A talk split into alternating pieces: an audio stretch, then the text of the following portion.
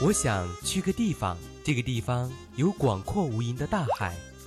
我想去个地方，这个地方有漫无边际的草原。我想去个地方，这个地方有你有你想去的地方。我想陪你去任何地方，感受世间所有荒凉。环游记，记录你我的旅行时光。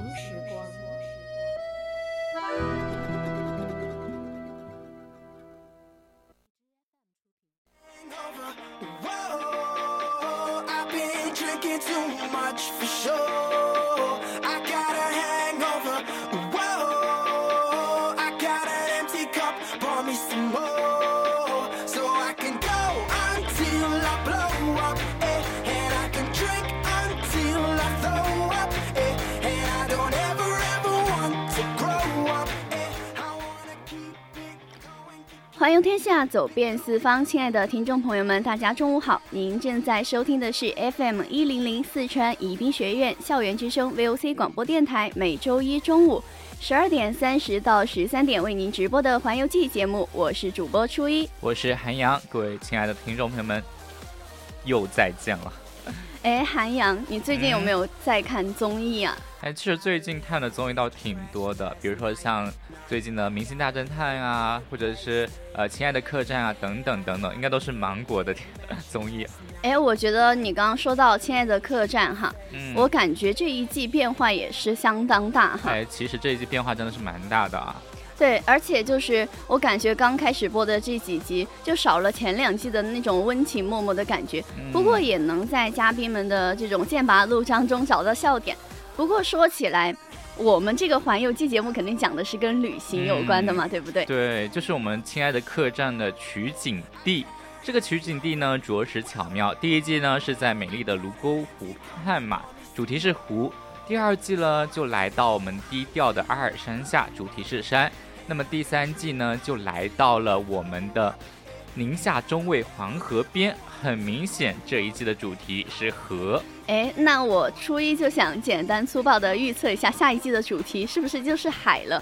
不不过先不提下一季的主题，就是说这一季的宁夏中卫嘛，其实也是一个非常值得一去的地方。不过。不然怎么会连亲爱的客栈都看上了它呢？没错，今天的环游记呢就要带大家领略这里的独特魅力。感兴趣的朋友呢就可以加入我们的 QQ 听友四群二七五幺三幺二九八。那听众朋友们也可以在荔枝或者蜻蜓 App 上搜索 VOC 广播电台，关注并收听我们的节目，也可以微信搜索青春调频关注我们。当然了，最最重要的是，大家可以在荔枝和蜻蜓 APP 上关注并且收听我们的直播节目，还可以在公屏上发一些数字啊，发一些聊天与我们聊天啦。那我们就不啰嗦了，赶紧开始吧。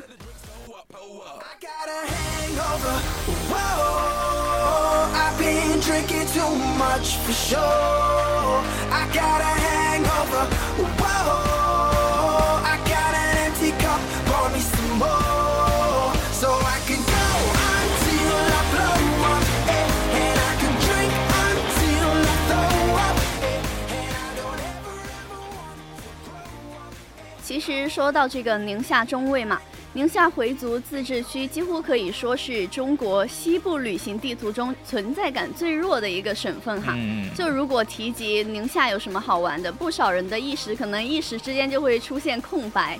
然而呢，事实上宁夏的中卫市，这个是依伴着黄河和沙漠的小城市呢，不仅容纳着河流、戈壁、绿洲、原野等等等等广袤而丰富的地貌。更是以呢媲美浙江莫干山的民宿合集，被誉为是中国版的摩洛哥哦。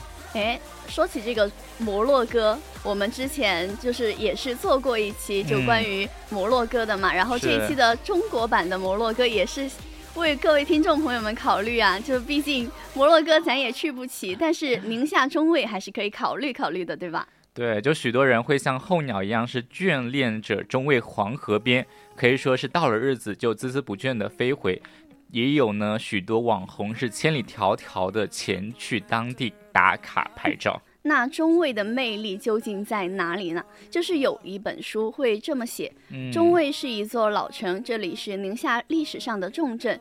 人类在此生活繁衍也已经有三万多年的历史，而且古丝绸之路从西安出发，中卫就是它的第三个节点。但是呢，其实说啊，中卫也是一座新城嘛，它是在零三年的时候才被正式命名为是中卫市，可以说是宁夏最年轻的一个地级市。而且中卫也是一座美城，它是拥有着高原、盆地还有湿地。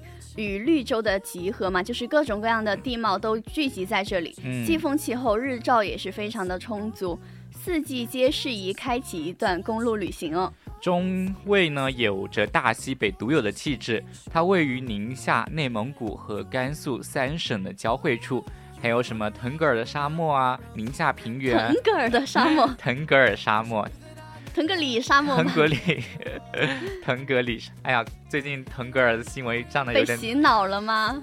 之前那个腾格尔的那个呃恋爱循环，我还想说，竟然没有上，有点可惜。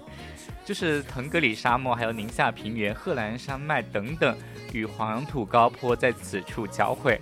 就是多元化的地貌会涵盖着群山、沙漠、黄河、绿洲和戈壁。那黄河的穿城而过，使得沙漠和水这个本来我们感觉沙漠和水这种应该是比较对立的事物哈。然后，但是在中卫这个地方却是和谐共存，让这个低调的地方既拥有是西北大漠的雄奇壮阔呢，又能依靠黄河而拥有江南水乡般的秀美。所以也就正是因为这种多元的地貌嘛，使得农耕文化、游牧文化、还有长城文化、边塞文化这种多元化的文化就在这里相交了。没错，中卫呢还是古丝绸之路北道上的一个重要的一点，也是连接西北和华北铁路的交通枢纽。由于卓越的治沙成果呢，可以说是享誉国内外了。包兰铁路两旁的绿洲呢，也是便可以见证我们的。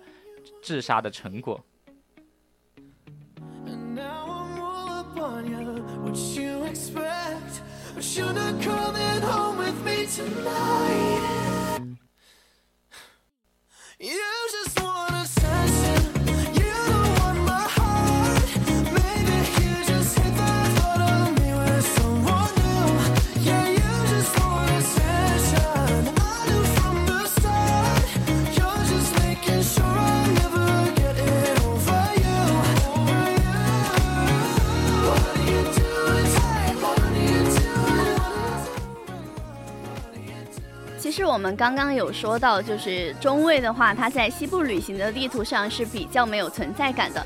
但是近年来，它的旅游发展也是非常迅速。沙坡头无疑就是中卫最响亮的招牌了。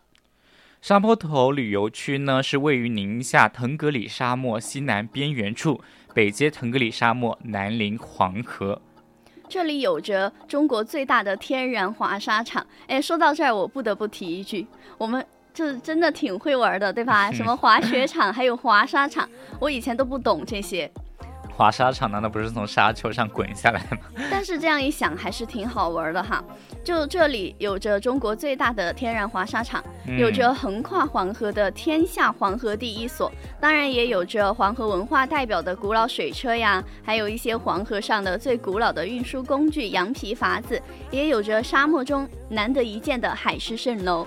也可以呢，骑着骆驼是穿越我们的腾格里沙漠，也可以啊，乘坐越野车是沙海冲浪，然后直在近在咫尺的可以领略大漠孤烟啊，长河落日的奇观。而且这里不仅是我们刚刚说到的《亲爱的客栈》的取景地嘛，嗯，其实《爸爸去哪儿》也是在这里拍摄过，所以有兴趣的各位听众朋友们也可以去景区内的什么亲子互动区啊和这个拍摄基地看一看，就去看看曾经《爸爸去哪儿》的拍摄点。其实呢，沙坡头它就是因为独特的 S 型的地理风貌。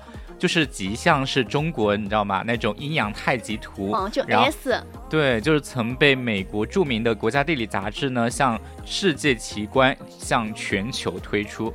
说起来，我们中国的世界奇观还有点多哈。中国。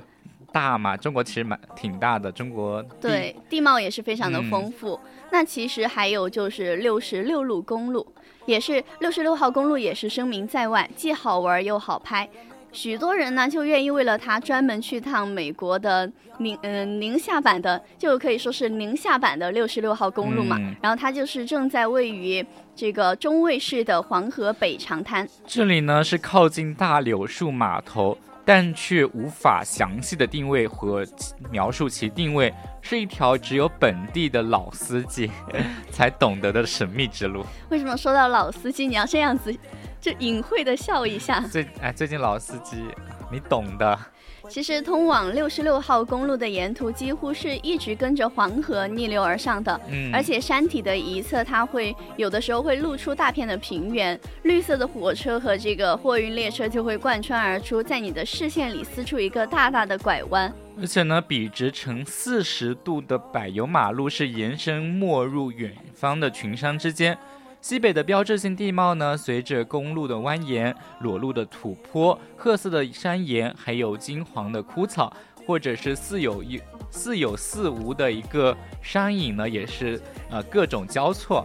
那初来乍到的时候，你可能会觉得眼睛无所适从，因为面对如此富有层次感嘛，然后也同时是非常广袤丰富的景观，即使你是可能要驱车一小时前来，也是非常物超所值的。但是呢，其实真正意义上的北长滩并不是这一条路的名字，它分别是分为呃黄石园，还有。榆木台、榆树台、下滩村和上滩村四个自然村是位于沙坡头上游，是三十公里左右。其实也是因为它的历史悠久嘛，建筑风格是非常传统的风格，生态原始古朴，还曾经被。评为全国历史文化名村哦。其实生活在这里的村民呢，或者就是过着那种非常朴淳朴的生活，因为这里是没有手机信号的。这个对于大部分城市居民来说，可能是想都不敢想。嗯，对，就是访客可以在这里就是短暂的找寻一下另一个时空的宁静，就是没有任何的信号啊，没有也没有人来打扰你。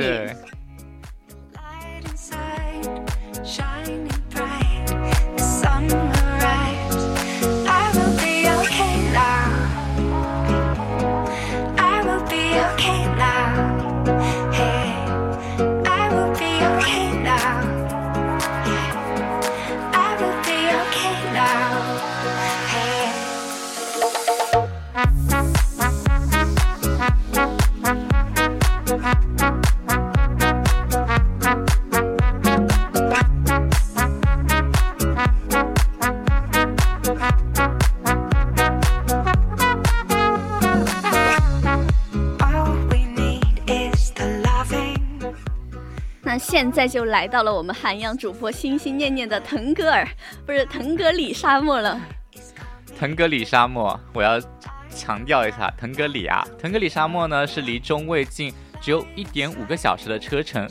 它虽然不是全中国最大最有名的沙漠，但是呢，其沙峰壮阔宏大，而且沙粒呢也是细微软滑，颜色也可以说是金黄的闪亮。别具特色，也是这里的一个特色。特别的地方之一，对，就是这种金色的沙海嘛。但是如果你就是走到了大漠深处，除了金色的沙海，腾格里也会给各位游客们带来一一连串的塞上奇景，比如说海市蜃楼。哎，海市蜃楼呢，是因为这里的腾格尔深处，腾格里深处有很多的湖泊，远远望去呢，湖边是堆堆那种盐卤嘛，恰似冰雪。湖面呢放着荧光，然后犹如是在沙海冰川里面。我觉得这种真的是一种非常神奇的景象，对吧？你在沙漠之中却能够遇到像冰川一样的景观，就所以人们也可以在这里进行沙漠野餐啊、露营啊、观星赏月，或者去探访沙漠的游牧民族、游览沙漠的鸟湖、鱼湖，以及观赏古代的岩画等。其实呢，说到这里啊，就要说到我们的黄河宿集。黄河宿集呢，也是位于宁夏中卫市沙坡头区长乐镇大湾村里面的一个呃宿集。五大民宿呢互相连通，形成了一个园区。打造出可以说是宛如乌托邦的存在，点缀在我们的荒漠绿洲之上。没错，而且这里其实也是本季的《亲爱的客栈》的拍摄地嘛。嗯，黄河宿集的整个区域设计和用户体验，它都非常的执着于美学空间和这个生活方式的融合，所以就是它会吸收当地的一些建筑风格呀，还有居民的平时的一些生活元素。对，就说到这些元素呢，就包括周围的长城啊、黄河，或者是沙漠等等等等，说具有。是具有那一种独特旅游的资源。那么，就说到这里，我们就肯定要和大家聊一聊这些充满着独特风格的五大民宿了。那其中一个非常就是有个性的民宿，就是大乐之野。大乐之野，他在腔调方面是绝不服输。顺着咖啡的香气，你就能够寻见它，而且它会有一个超大的共享空间嘛，也是给住客们带去了天涯逢知己的一大人生之乐，所以叫什么大乐之野。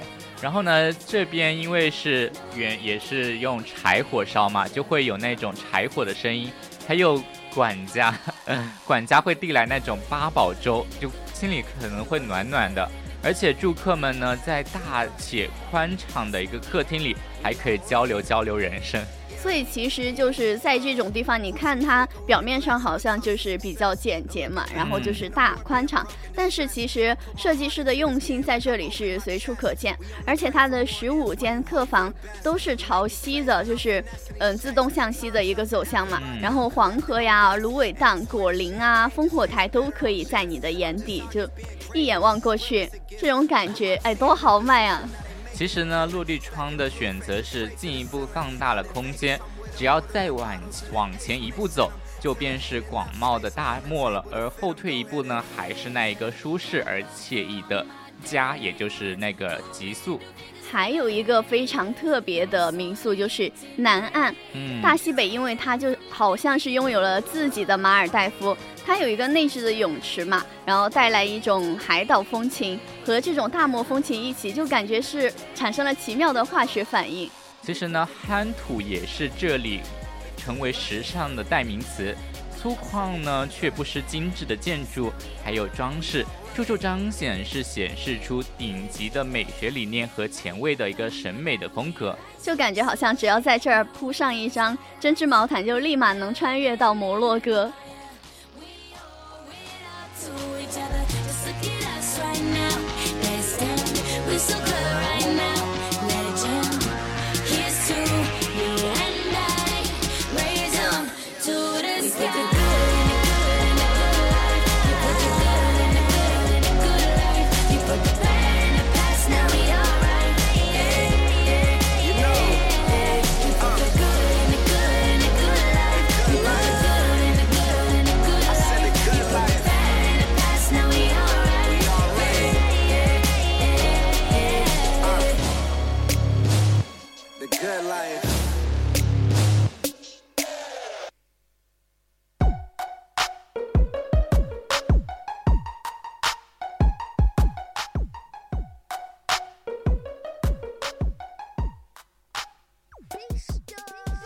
其实呢，还有一个民宿叫做西坡。西坡看重的是情怀，这里用的装饰物件都像是土生土长出来的。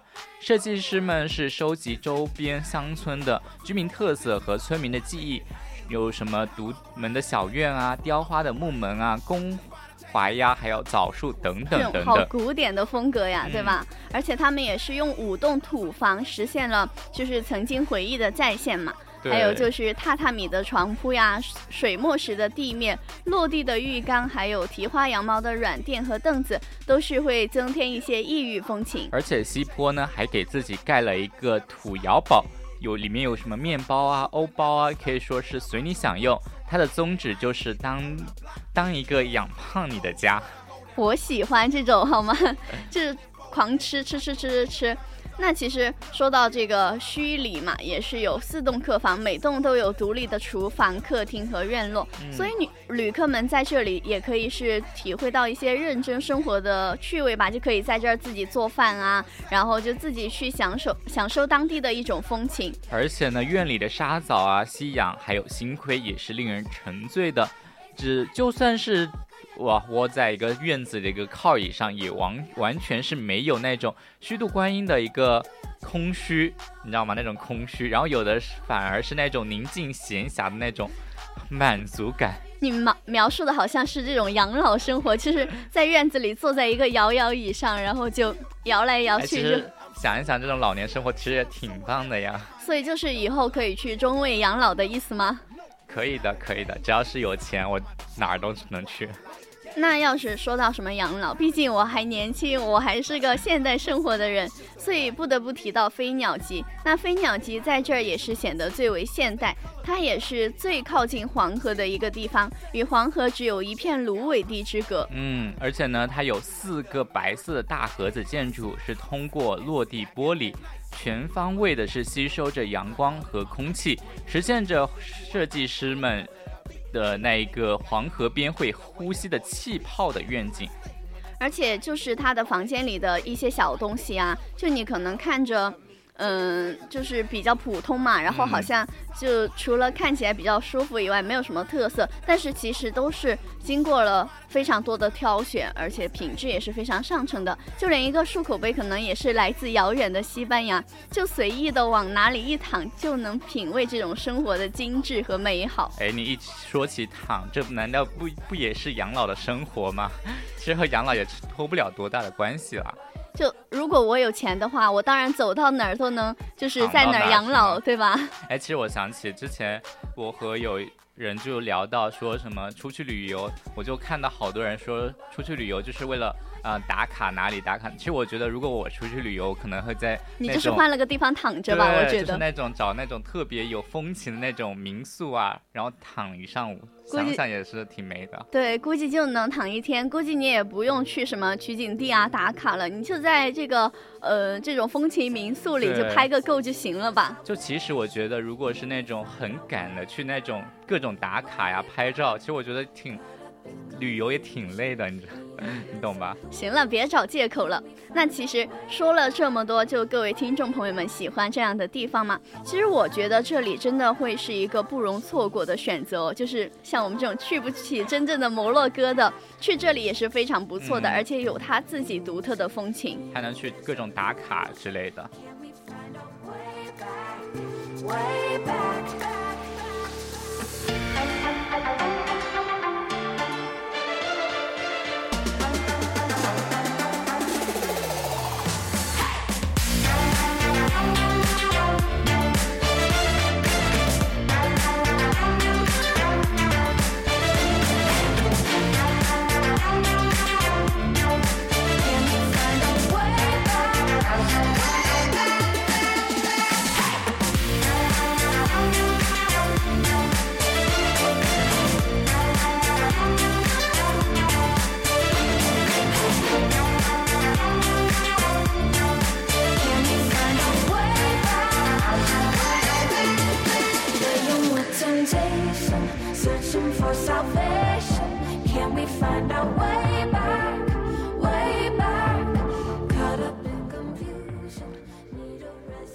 实中卫这座城呢，它是一座老城，也是一座新城，也是一座美城，也是拥有着它自己独特风情的一座城。所以，其实各位听众朋友们，如果就是下一个假期有时间有经济的话，一定要去这儿看看。其实下一个假期应该就是元旦了吧？元旦只有一天。哎，我真的觉得元旦的安排有点奇怪。那现在已经是北京时间的十二点五十五分了。今天的环游记就到这里吧，我是主播初一，再见。我是韩阳，我们下期再见。